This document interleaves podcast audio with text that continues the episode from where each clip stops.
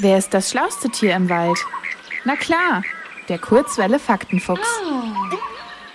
Seit dem 1. Januar 2002 zahlen wir in Deutschland mit dem Euro als offizielle Währung. Aber nicht nur wir. Weil auch andere Länder mit dem Euro zahlen, ist er ein starkes Symbol für den europäischen Zusammenhalt. Heute sind ca. 21 Milliarden Euro-Scheine und 130 Millionen Euro-Münzen im Umlauf.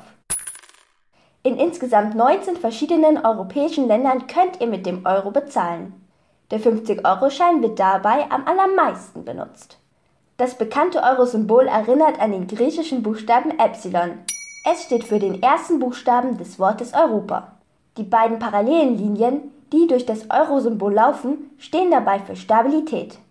Durch verschiedene Merkmale, wie dem Wasserzeichen, gelten Euroscheine als besonders fälschungssicher. Das Wasserzeichen könnt ihr erst sehen, wenn ihr ihn gegen das Licht haltet. Bei einem echten Schein seht ihr das Zeichen auf beiden Seiten. Die Scheine sehen im Übrigen in allen 19 Ländern gleich aus. Aber ihr findet auf jedem Geldschein einen Buchstaben und Zahlen. Der Anfangsbuchstabe verrät das Land, in dem der Geldschein gedruckt wurde. Das X steht dabei zum Beispiel für Deutschland.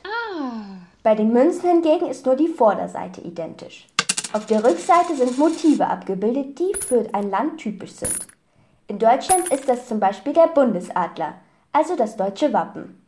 Es gibt auch immer wieder Sonderprägungen mit ganz speziellen Motiven.